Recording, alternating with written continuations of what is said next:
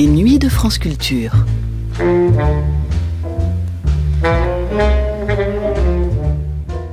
En 1987, Didier Daninx publiait dans la collection Série Noire de Gallimard un roman intitulé Lumière Noire. Un roman avec pour décor l'aéroport de Roissy que le cinéaste Medondo devait adapter au cinéma quelques années plus tard. Peu après sa parution, dans les îles de France, Simone Dweck accompagnait Didier Daninx à Roissy sur les lieux du crime de ce livre, dont le seul témoin est un jeune Malien retenu dans un hôtel de l'aéroport avant son expulsion.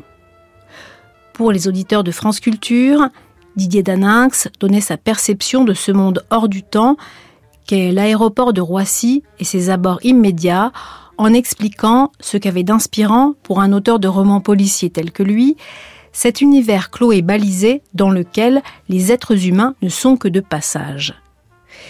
Didier Daninx, enfant de Stein et d'Aubervilliers, qui, en familier de tous les recoins de la banlieue nord-est, se souvenait de Roissy d'avant les avions et d'un temps où une certaine banlieue était accueillante et chaleureuse une émission diffusée le 15 février 1988 sur France Culture.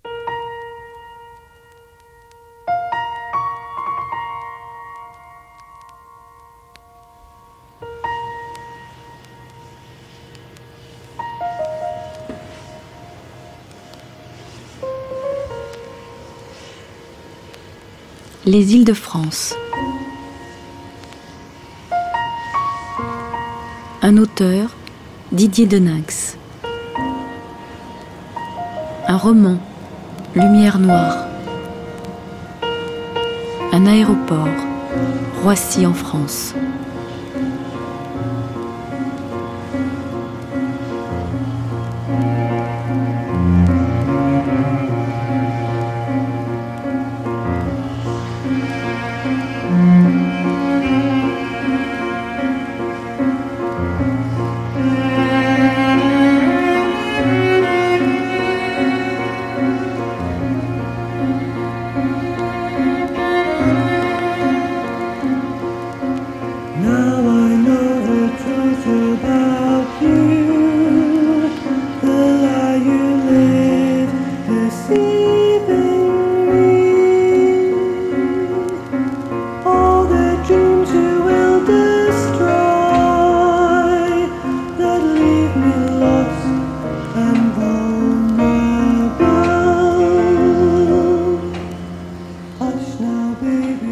La, chose qui, apparaît, mais vraiment qui, est fascinante, c'est que le, ciel est découvert. C'est-à-dire que d'un seul coup, on a, on a cette vision-là, c'est-à-dire que la nature existe là. En même temps, il y a, cet aspect technologique très très fort. Il y a toutes les lumières, euh, il, y a, tous les repérages, tous les, tous les systèmes de sécurité lumineux euh, qui, planent. Euh, il y a les tours de contrôle, enfin, il y a, qui en forme d'espèce de, de, corolle, comme ça. C'est bon. Et il y a au-dessus, il y a il y a le ciel, mais il y a, vraiment une, demi-sphère euh, avec des nuages, avec des étoiles, avec euh, en plus un endroit qui est, pris par le vent. Euh, Roissy, donc il y a un vent très très fort. C'est-à-dire que la nature qu'on ne reçoit pas à Paris, ou qu'on reçoit différemment, le vent on le reçoit différemment à Paris. le vent, on le perçoit comme un courant d'air, vraiment comme un courant d'air. Ici, on le perçoit comme le vent. Donc il y a, ça qui, est là. Il y a, les nuages. On, voit les nuages sur des kilomètres avancés se disperser. On voit tout à l'heure la grêle, on voit, les éléments sur, sur Roissy. Et en plus, c'est un lieu euh, qui invite à lever, le nez, puisqu'on regarde les avions. Donc c'est un, lieu où on lève la tête. À Paris, euh, on baisse la tête. Donc il y, a, un petit peu cette... Euh, Godard, il disait ça pour le cinéma et la télévision, mais sur Roissy et Paris, c'est pratiquement pareil. Il y a les éclairages, il y a, les couleurs sont les couleurs sont différentes, et surtout c'est qu'on a la perspective on a des étendues, on arrive à voir à 3 km, 4 km de distance, on, a, on embrasse vraiment l'horizon. Il, y a, cette présence de, de l'espace, hein, qui est, pour, pour quelqu'un qui est, qui est banlieusard ou parisien, ça existe pratiquement pas.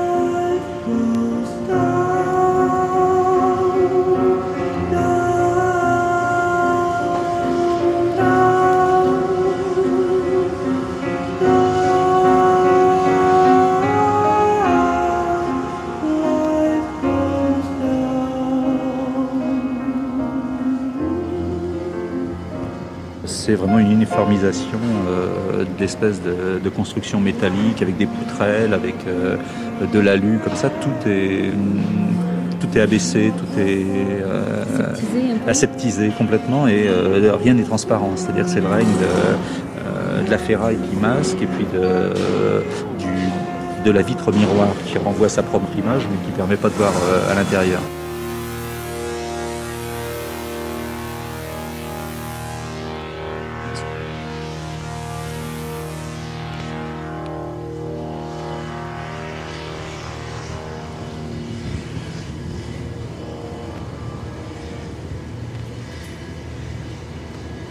Un romancier à Roissy. Ce voyageur sans bagage, identité banlieue au regard clandestin. Didier Deninx, en pull et blouson cuir sur fond étoilé des nuits d'aéroport, nuages gris et nuits sans lune, tour de contrôle et avion blanc. Portrait millimétré d'un lieu mythique, parce qu'un œil insolent et pudique a découvert le fil du temps là où tout est passage.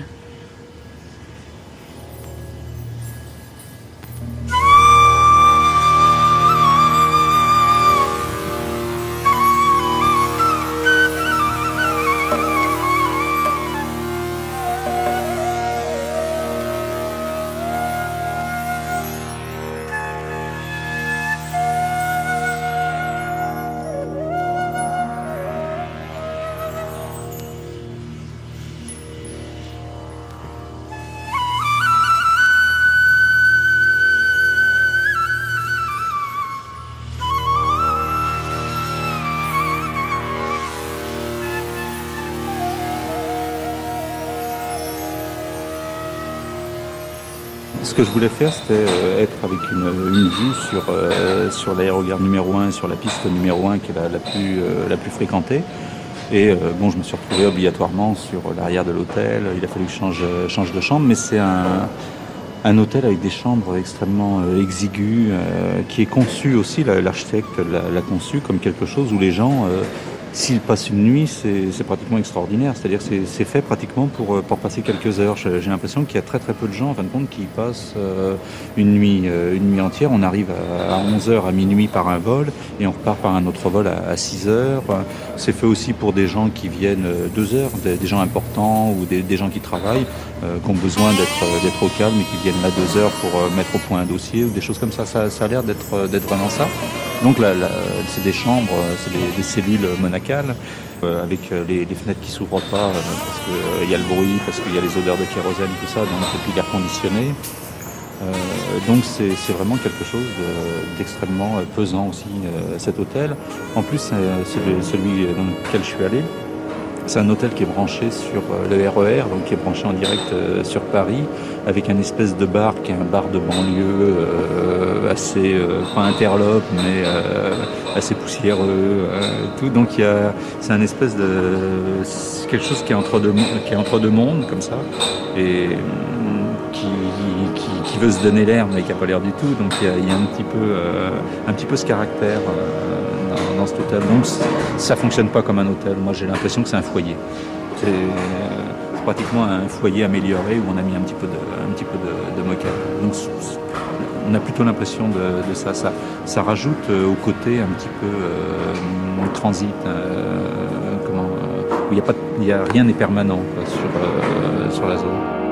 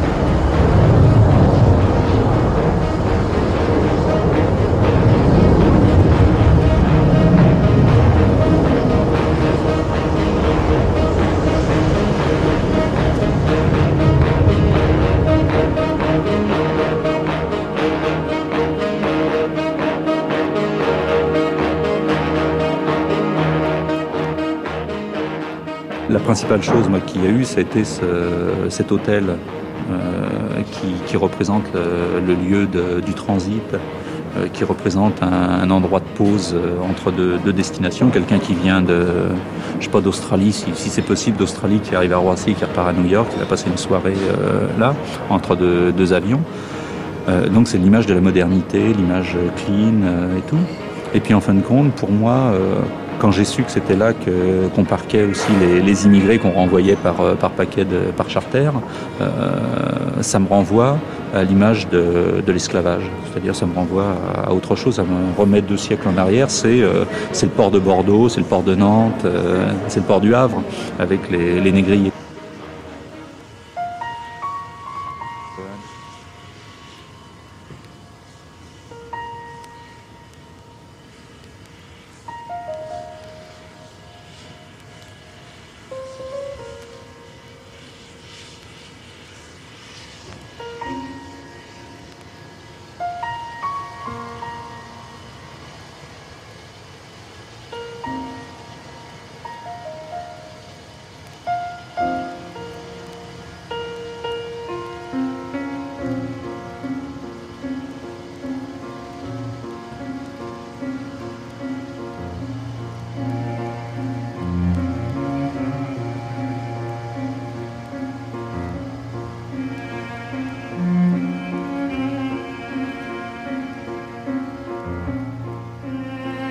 D'avion n'équivaut pas à un départ d'avion. C'est-à-dire que dans les avions, il n'y a pas les mêmes personnes.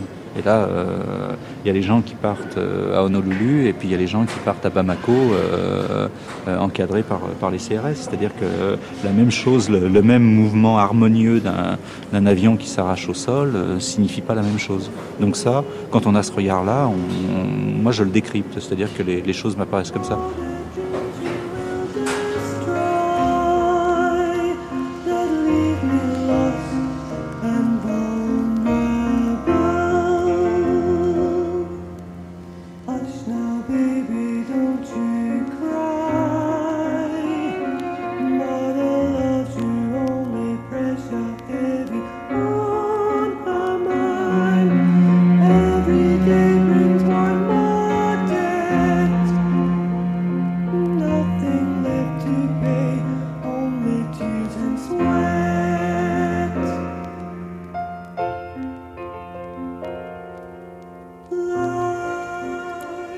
Il est étrange de regarder vivre un lieu à la fonction aussi évidente et simple à définir en étant porté par une sensibilité, en laissant se tisser toutes les dramaturgies possibles, en happant le détail le plus simple, en sortant du satellite, où chaque voyageur se laisse porter le cœur battant vers la zone internationale et le décollage.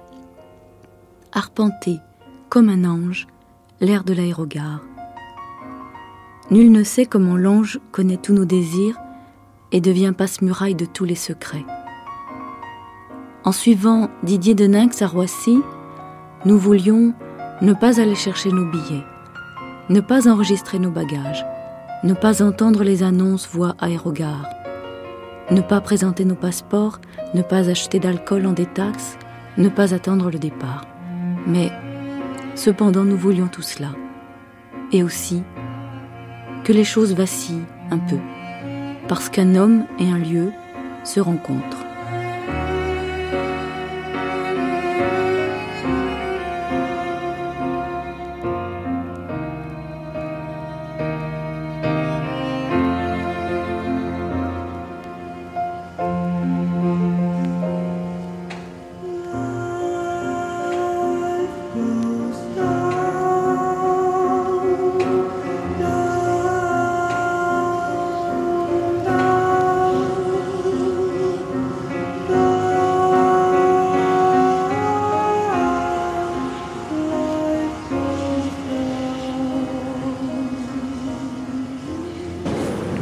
C'était euh, une, région qui m'intriguait depuis, assez longtemps, par le fait que c'est euh, un, petit peu comme la nomment les gens d'ici, euh, une plateforme.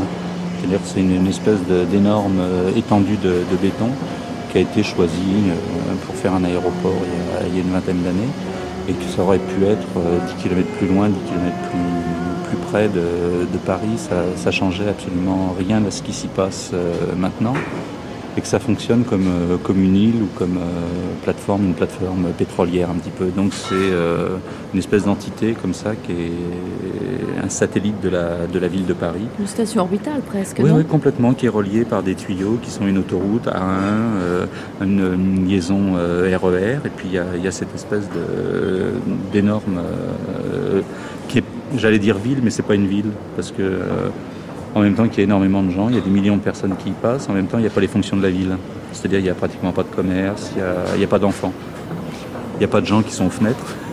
Donc il, manque toutes ces, choses-là qui, sont véritablement euh, la ville. C'est un lieu où on a du mal à se promener à pied, on ne se promène pas à pied. Ou alors quand on se promène à pied, c'est dans des endroits clos.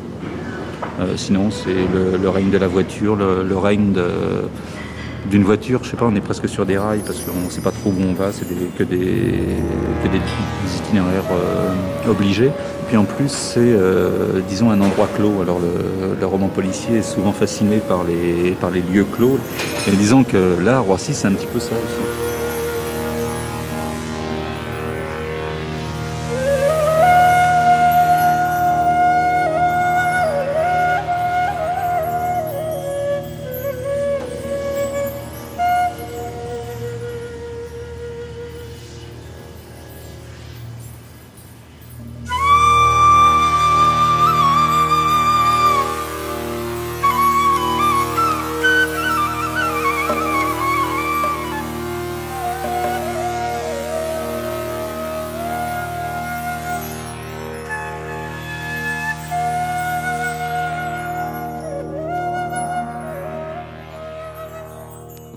Du, pont qui s'appelle le pont de Stein, d'un seul coup on voit toutes les, collines, euh, les collines de Romainville, euh, toutes les, tours dressées. On voit le périphérique, on voit le, on voit l'eau du canal, les péniches, tout un tas d'entrepôts avec euh, les couleurs rouges et bleues des, des entrepôts, des magasins généraux. Et il suffit de se retourner et là on a une, une vue splendide sur euh, les toits vert de gris de la basilique de Saint-Denis. C'est un des plus beaux paysages de, banlieue que je connaisse. Quand on, quand on se met sur le, pont de Stein qui est vraiment à, à 500 mètres euh, de chez moi, c'est aussi beau pour moi que, que le départ du, métro aérien de, Passy. Quand on est tout en haut, qu'on le voit traverser la Seine, il y a vraiment une, très très grande beauté de ces images-là.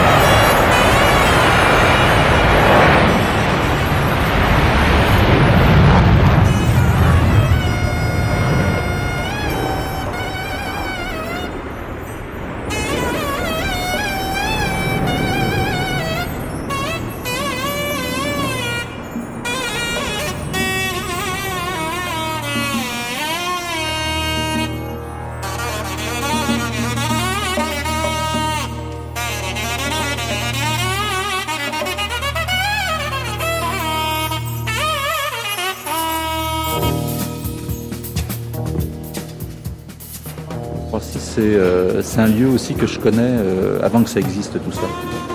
C'est-à-dire déjà à l'école, j'avais un copain qui habitait à Roissy et dont le père euh, élevait des moutons. Il s'appelait Tibessard.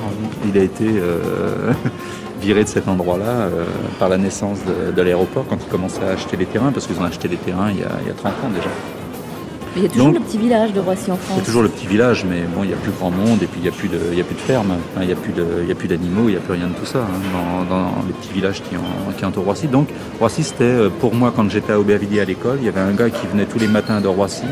Euh, qui était là et puis qui, était à la campagne. Pour moi, c'était euh, cette image-là. Ensuite, Roissy, je l'ai connu aussi parce que j'ai travaillé juste à côté à Villepinte. Et donc, comme je m'occupais de euh, publications municipales, c'était euh, un endroit où il y avait beaucoup de gens de, de Roissy qui habitaient Villepinte. Et par exemple, il y avait une cité, il y a une cité qui existe toujours, c'est quatre énormes tours vraiment très, très lugubres à, Villepinte. Ça s'appelle la Cité de l'Europe. Et à l'intérieur, il y avait une majorité de douaniers et de policiers euh, de, la, de Roissy. C'est-à-dire qu'il y avait une cité qui était euh, une cité de, douaniers de policiers à tous les étages. la douane à tous les étages, sur, pendant sur quatre. Euh. Donc ça aussi, c'est quelque chose d'assez étonnant quand on travaille dans une ville. Il y a cette présence massive de l'aéroport, mais dans un espèce de, ghetto béton, comme ça, où les gens partent de quatre tours et viennent, euh, viennent ici. Il y a un univers moi, qui m'intéresse, c'est l'univers d'une certaine banlieue, parce qu'on parle souvent de la banlieue, mais les, banlieues sont extrêmement euh, multiples. Le Vésinet n'a rien à voir avec, euh, avec Saint-Denis, donc moi je parle toujours de banlieue avec un, avec un pluriel euh, bien marqué. Et disons que ça, ça, appartient, Roissy, au changement brutal d'une banlieue que je connais, qui est la banlieue industrielle de la Seine-Saint-Denis.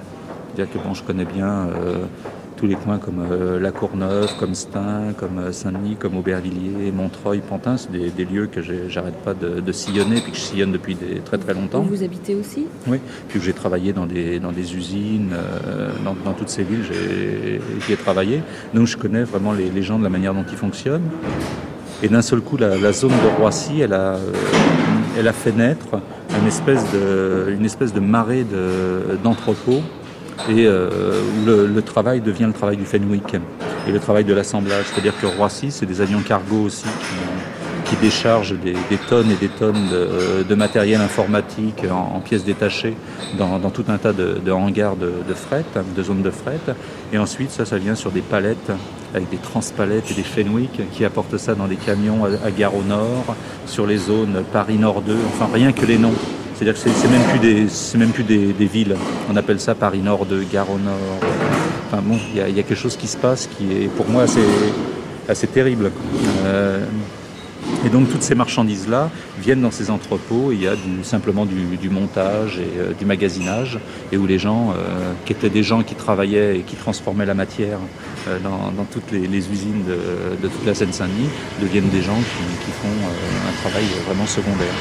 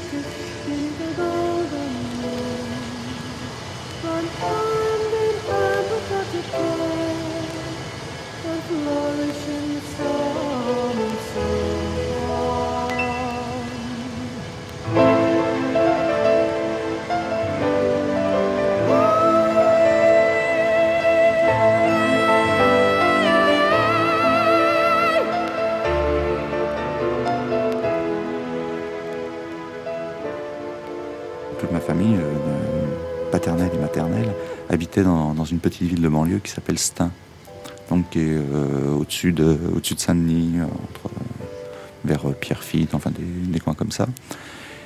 Et c'était euh, un coin qui renvoie au, début de l'extension de, la banlieue au début du siècle, c'est-à-dire la loi Loucheur, des choses comme ça. Et c'était les, lotissements, donc tous les, tous les ouvriers qui ont habité euh, en banlieue assez, assez éloignée pour, pour l'époque, Instinct ou Pierrefitte, c'était des, banlieues euh, éloignées, et qui construisaient eux-mêmes leur, euh, leur bicoque. Donc c'était des terrains où il n'y avait pas de rue, où il n'y avait pas d'assainissement, il n'y avait pas de toutes ces choses, et les gens construisaient eux-mêmes. Alors j'ai un grand-père qui a construit sa, sa baraque avec des matériaux de récupération. Puis ce grand-père, c'était euh, un gars qui avait déserté euh, en 1917 euh, sur les tranchées, parce qu'il était tout simplement anarchiste. Et donc qui avait, qui avait été recherché pendant, pendant deux ans et demi à peu près, il avait vécu en clandestin, aussi bien à Stein, Saint-Denis, Aubervilliers, avec des faux papiers.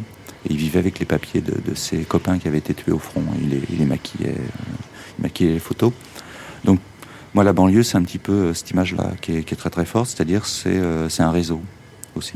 C'est-à-dire c'est l'image de, ce grand-père-là est vraiment quelque chose de. En plus, il m'a élevé pour euh, pour une part, donc j'ai vécu avec lui pendant assez longtemps. Et donc ça renvoie à cette image de, cette maison construite soi-même, qui est faite pas à sa mesure parce que c'était à la mesure de ses moyens, mais qui était faite avec euh, la solidarité des, familles euh, qui vivaient dans le même quartier. Donc c'était une vie de quartier très très riche où tous les gens se connaissaient, où tous les gens travaillaient à peu près tous euh, dans les mêmes boîtes, connaissaient les mêmes, les mêmes aventures, les mêmes, les mêmes vies. Donc puis cette image aussi de, de banlieue où quelqu'un peut vivre pendant cette période-là, enfin 18, 19 et tout, avec des familles qui donnent les papiers des, morts, c'est-à-dire avec euh, une, banlieue accueillante, une, euh, une, banlieue aussi, même dans ces conditions-là, sécurisante.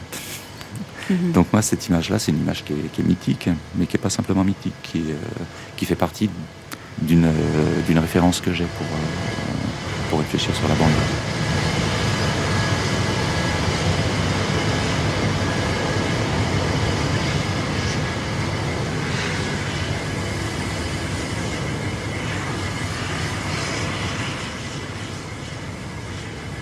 Ciel ouvert.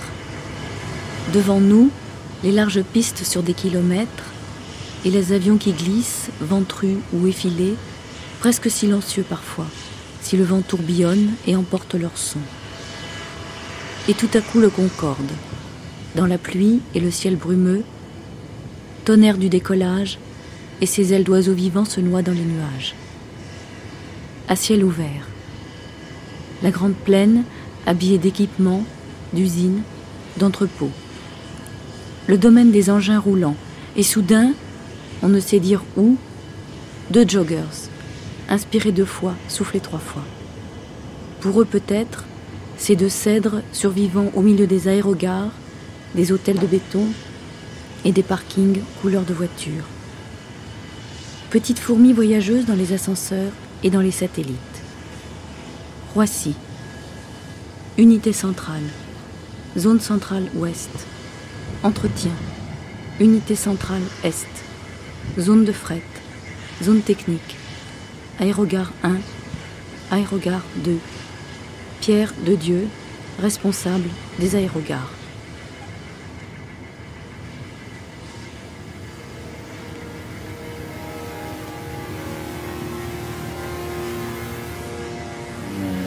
un petit peu dans un théâtre dont les passagers sont les acteurs. Et bien nous, eh ben, on est les régisseurs, les machinistes, les éclairagistes, enfin tous ceux qui font marcher tout cet ensemble-là. Pour faire marcher euh, ces aérogares-là, euh, il me faut une équipe de 400 personnes à peu près qui travaillent jour et nuit. Et il y a euh, également une autre équipe de, 400 personnes qui, elle, va être spécialisée dans le traitement des passagers. C'est-à-dire qu'ils vont faire de l'enregistrement, qui vont faire la livraison de bagages, qui vont faire du traitement d'avions à proximité des, à proximité des bâtiments euh, pour le nettoyage, pour l'approvisionnement des bagages, pour le, déchargement du fret. Euh, voilà. Donc en tout, une, équipe de, une équipe de 800 personnes à Aéroport Paris directement, euh, directement sur, sur les aéroports. Actuellement, le... pourquoi faire? Eh Bien, euh, pour traiter euh, en 1987 16 euh, millions et demi de passagers, qui sont à peu près également répartis sur la gare 1 et sur la gare 2.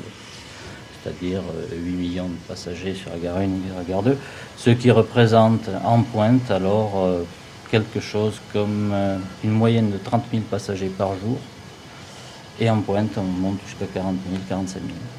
Vous parliez tout à l'heure du théâtre Roissy, des éclairagistes, des machinistes, des régisseurs.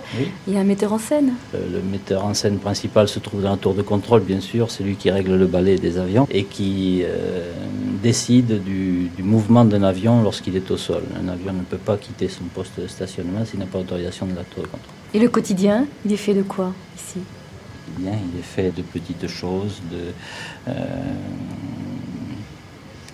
d'une panne sur une porte automatique, d'un chauffage qui ne marche pas, d'une bascule qui n'est pas juste, d'une femme qui a perdu son sac, de, quelqu'un qui tombe sur un tapis roulant, et ou alors d'une alerte à la bombe parfois.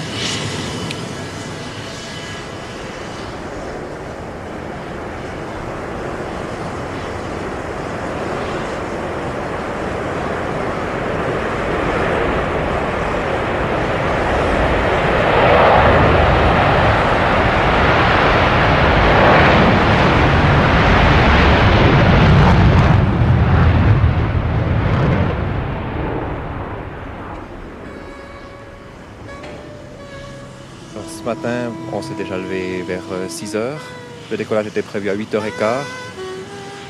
Après, c'était le petit déjeuner à Genève, dans le crew house. On a un hôtel qui appartient à Swissair là-bas. Enfin, un hôtel, c'est justement ce qu'on appelle un crew house. Il y a en principe que des équipages. Après, c'est le déplacement du crew house à l'aérodrome pour préparer le vol d'aujourd'hui.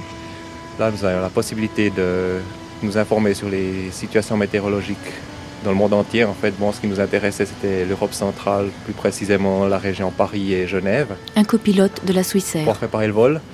Ensuite, on a des informations des aérodromes qui sont enregistrées dans l'ordinateur, que nous pouvons faire sortir pour notre euh, vol, précisément, où sortent seulement les aérodromes, les chemins de vol que nous voulons.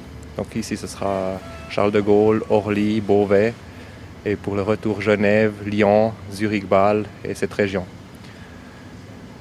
Et aussi sur ordinateur, nous avons les plans de vol qui peuvent être euh, appelés. Donc nous avons le plan de vol de Genève à Zurich et de retour qui sortent directement en même temps.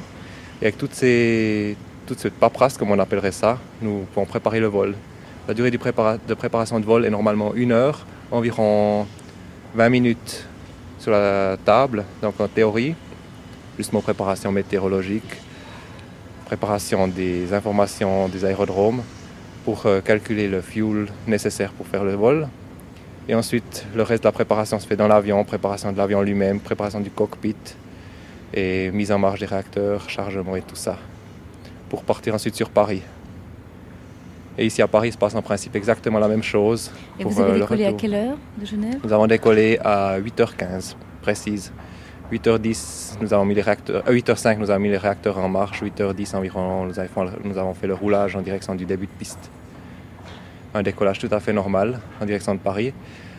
À Genève, relativement rapidement, nous sommes sortis des nuages en dessus. Il faisait grand beau, magnifique.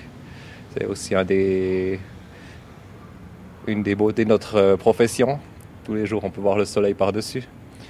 Et ensuite, redescendu en direction de Paris. Dans la région de Paris, il y avait déjà à très haute altitude des nuages. Et relativement rapidement, nous sommes entrés dans des zones de pluie avant de descendre en dessous des nuages à une altitude d'environ 1500 mètres mer. Nous sommes arrivés à Roissy à 9h20 environ, oui. C'est un aérodrome où il y a beaucoup de trafic, il y a beaucoup de, de monde qui arrive, il y a beaucoup d'avions qui arrivent en même temps c'est intéressant. Donc il y a toujours du travail, il y a beaucoup de coordination. C'est un aérodrome très intéressant à approcher. Par beau temps, c'est magnifique, naturellement, avec la ville légèrement à gauche sur le fond quand on approche en 27. Sans ça, quand il fait mauvais temps, la piste est devant, on ne voit pas grand-chose de, de, plus. Mais c'est un aérodrome qui est aussi très intéressant au point de vue météo. Il y a de temps en temps du brouillard. Elle est en catégorie 3 et suit ses rayons des avions qui ont l'autorisation d'atterrir en catégorie 3, il n'y a aucun problème, on peut atterrir par tous les temps, ce qui est magnifique naturellement. C'est une, une grande possibilité qui nous avantage beaucoup, c'est clair.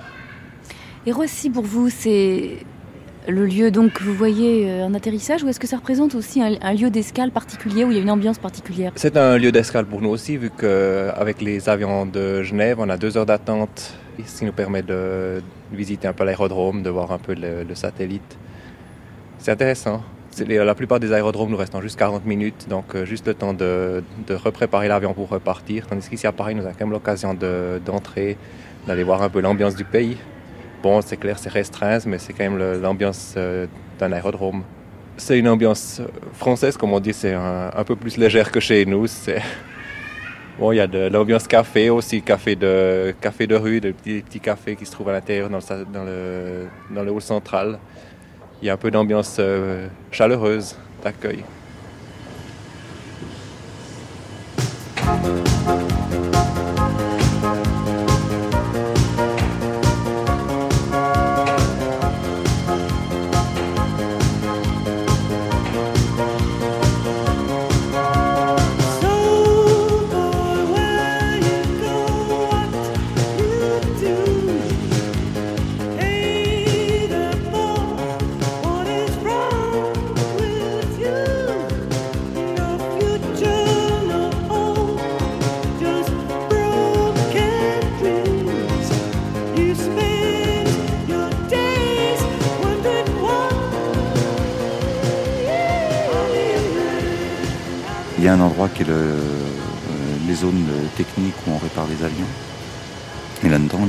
Les grandes portes s'ouvrent, c'est des portes qui font peut-être 15 mètres de, hauteur sur 50 euh, mètres de, long.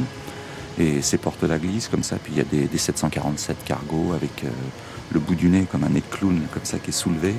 Et à l'intérieur, je suis monté dans des avions cargo qui sont vides. C'est grand comme un, gymnase. Enfin, ça donne une impression incroyable comme ça. Et c'est des cargos dans lesquels on, charge des containers. Donc c'est des rails qui sont à l'intérieur pour que les, containers glissent. Donc c'est des impressions comme ça d'immensité euh, quand euh, on est dans des cargos euh, vides. Donc il y a ça, puis à côté il y a, quelque chose qui, qui fait mal au cœur. Il y a un, avion qui est, presque, qui est presque humain, qui est le, Concorde. Et il y en a un exemplaire qui vole, et il y en a tout un tas d'exemplaires du Concorde qui servent à nourrir le Concorde qui vole. C'est-à-dire que comme les pièces sont plus fabriquées, on prélève sur des, Concordes des pièces qu'on va mettre sur celui qui, qui est le dernier de l'espèce. C'est le dernier oiseau de l'espèce, comme ça, et dans le, dans le hangar, il y a les oiseaux blessés.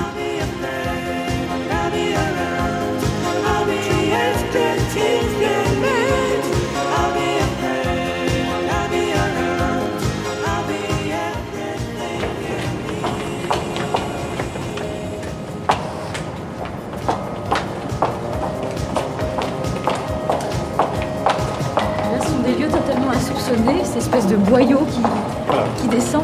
Ça fait un peu penser à Métropolis, hein. on descend.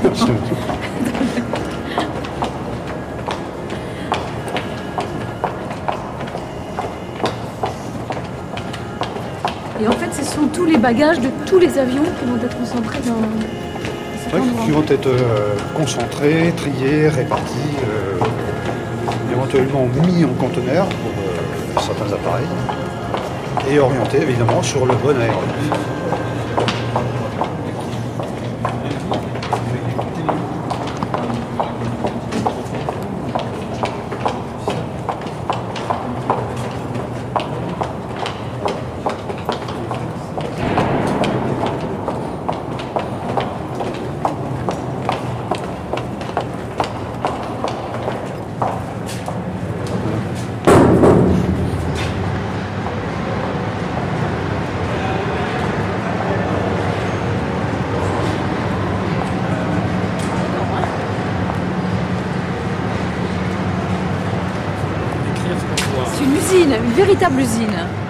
Oui, absolument. C'est ici que qu'aboutissent euh, les bagages qui sont euh, confiés par les passagers euh, au poste d'embarquement.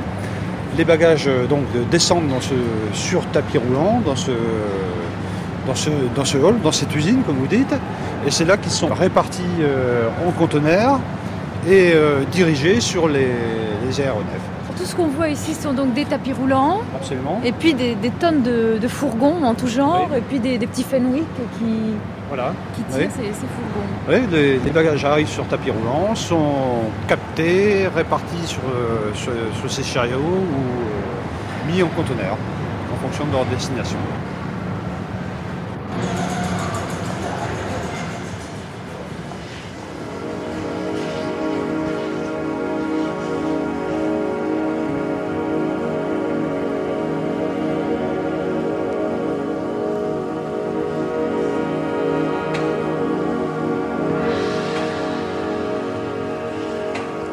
Entrepôt multiplié par caisse, facteur commun Fenwick.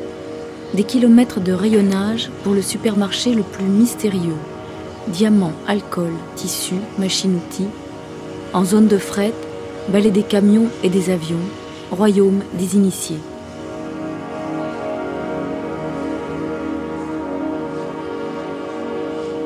Les zones de fret, c'est euh, des centaines de milliards de marchandises qui n'arrêtent pas d'arriver. Donc c'est la caverne d'Ali Baba. Il suffit de puiser. C'est un lieu de délinquance, euh, de, de vol, de trafic vraiment intense, euh, vraiment, vraiment intense. C'est un lieu de concentration policière. C'est un lieu euh, où euh, on ne les voit pas, mais euh, la DST est présente, la DGSE aussi, les renseignements généraux et tous, obligatoirement, puisque c'est un lieu où il y a les personnalités politiques, où il y a les diplomates et tout. Donc c'est un lieu où le, pouvoir est très très très puissant en fin de compte, même s'il est pratiquement invisible. Donc tout ça pour l'imaginaire, c'est vraiment excitant de, savoir qu'il y a toutes ces choses-là.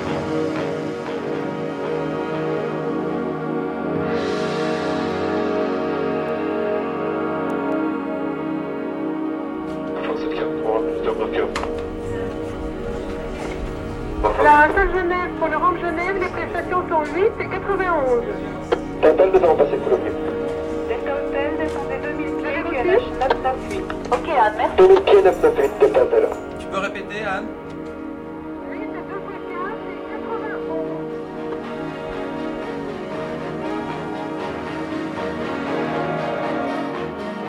Du moment que euh, les portes de l'avion s'ouvrent jusqu'au moment où on les referme, c'est de la responsabilité du chef d'escale. Donc c'est lui qui s'occupe de tout ce qui se passe à terre. Ernst Rouli, Ou dans d'autres termes, du moment qu'un passager entre les regards- dans les regards jusqu'au moment où il est assis dans son fauteuil à bord de l'avion, chef d'escale Euh, à la Swissair. c'est la responsabilité du chef d'escale de, de voir pour que tout se passe euh, au mieux. L'enregistrement euh, des passagers et des bagages, av- avant même, dans certains cas, la vente de billets. Il y a de plus en plus de passagers qui achètent le- leurs billets à- aux aéroports, surtout les hommes d'affaires euh, euh, qui, sont pressés, puis qui ne veulent pas s'amuser à passer à une agence. Eux, ils achètent leurs billets à, l'agence de la compagnie à l'aéroport même. Ensuite, euh, la responsabilité du chef d'escale, c'est l'embarquement des passagers, c'est l'assistance euh, aux passagers particuliers tels que enfants non accompagnés, euh, VIPs, euh, euh, passagers handicapés, etc. Il est également de la responsabilité du chef d'escale de s'occuper du nettoyage de l'avion. Donc, en général, ces services sont sous-traités. Le tri des bagages, le chargement et déchargement des bagages et du fret ainsi que de la poste.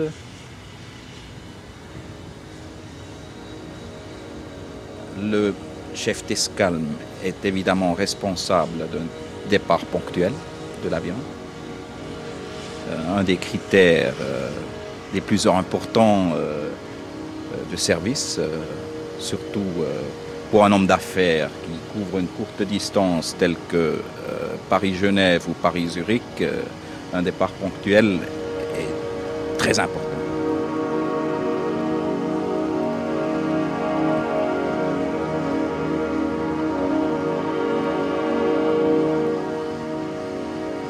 milieu des pistes, donc il y a les, paysans qui continuent à cultiver le maïs, le blé, toutes ces choses-là. Donc il y a des tracteurs qui passent, il y, a, tous ces aspects-là.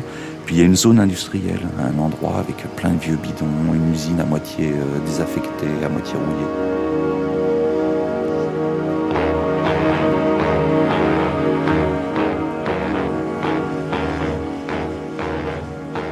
Les faux semblants, moi, c'est des choses. C'est un petit peu ce que je cherchais sur. Euh, sur Roissy, c'est-à-dire un petit peu le, les, deux discours qui sont donnés par, euh, par, par l'aérogare. Donc il y, a ça, et euh, j'ai essayé de, chercher des, choses qui, qui étaient comme ça sur, euh, sur la limite quand, euh, quand je faisais le, le bouquin. Donc il y avait cet aspect-là. Moi, c'était l'aspect principal, c'était le souvenir que j'avais des, champs comme ça, de, la présence de la nature, le fait que c'était la plaine de France, c'est-à-dire les, terres les plus riches euh, de France, Abbaye de Saint-Denis, ainsi de suite. Donc il y avait ça, qui devient un lieu de technologie euh, de pointe. Et en même temps, avec l'histoire des 101 Maliens qui sont partis en charter, qui renvoie à quelque chose d'extrêmement... Euh, enfin, ça renvoie à la barbarie. Donc il y, a, une espèce de paradoxe immense entre, euh, entre ça, quoi, les, deux. Donc il y avait ces, deux aspects-là qui me, qui me plaisaient, qui me plaisaient. Enfin le mot est piégé, mais enfin bon, qui me, qui me motivait euh, énormément. Donc j'ai essayé de chercher des, des choses comme ça qui étaient doubles. Il y avait par exemple l'histoire de, de, ces avions qui décollent et qui sont gênés par des mouettes. C'est-à-dire que les, les mouettes, euh, j'ai l'impression qu'elles prennent ça pour, euh, pour une étendue euh, libre, et puis le béton qui brille doit ressembler à la mer. Donc il y a des milliers de mouettes sur, sur Roissy, et qui mettent en danger les, décollages puisqu'elles se prennent dans les réacteurs, et il peut y avoir... Certains avions ont été contraints d'atterrir à, cause de, ça. Donc on a mis au point des, systèmes avec des, gens qui avaient des faucons, et les faucons attaquaient la mouette qui dirigeait le vol de mouette pour, euh, au moment des, euh, des départs d'avion. Et puis on s'est aperçu que c'était un petit peu trop cher ce, ce, genre de choses. Et maintenant, il y a des voitures qui passent avec des haut-parleurs. Et un chercheur, euh, un ornithologue, a réussi à capter le, le, cri du prédateur de la mouette. Donc les mouettes euh, s'égayent quand ils entendent ça. Et en fin de compte, c'est une bande magnétique. En fait, ce faux semblant, c'est l'esprit de Roissy un peu pour vous. Voilà, c'est ça. Donc le, le, livre fonctionne totalement sur ça, puisqu'il est question beaucoup, euh, vers la fin du livre, d'hologrammes, c'est-à-dire de, de, ces espèces de, euh, de créatures euh, de lumière euh, reconstituées par le laser, qui sont des technologies de, pointe euh, très très fines. Euh, qui, sont, qui commencent à être utilisées dans l'aéronautique, puisqu'on est en train de mettre au point dans les cabines d'avion euh, des hologrammes qui donneront toutes les indications de, vol et qui seront des espèces de, projections euh, dans, l'espace qui seront devant le, les yeux du, pilote et il pourra complètement regarder et voir la piste euh, en même temps. Le laser donc va arriver très très bientôt. Moi je l'ai fait avancer de 4, 4, ou 5 ans dans le livre, mais ça va arriver. Donc on va dominer la, la réalité grâce au leurre.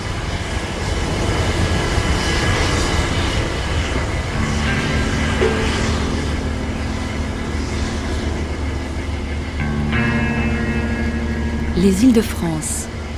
Simone Douek, Michel Bossuet. Prise de son, Pierre Caumont. Mixage, Jean Fèvre.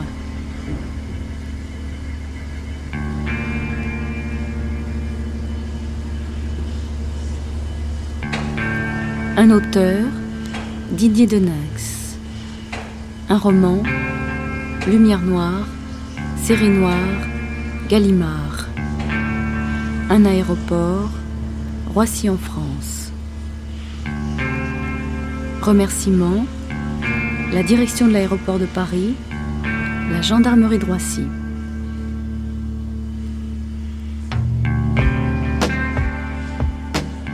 Je m'arrête moi de temps en temps sur, euh, ce pont pour euh, attendre que le, soleil euh, se, dégage d'un nuage et que le soleil tape sur le, le toit de la basilique. Et d'un seul coup, il y a le, verre qui devient vraiment très, très puissant comme ça, au milieu des, toits, au milieu de, de, de tout Saint-Denis. Et avec euh, l'eau qui est devant, avec les écluses, euh, des, des, espèces de, de niveaux d'eau comme ça, c'est vraiment des choses. Il y, a, des endroits comme ça. Et juste quand on est dans, ce point de vue-là, à gauche, il y a une usine, euh, jamais su ce que c'était, qui est totalement en bois, qui est massive, avec une cheminée noire, comme ça, qui est, juste là, qui est, qui est plantée. C'est vraiment un endroit splendide.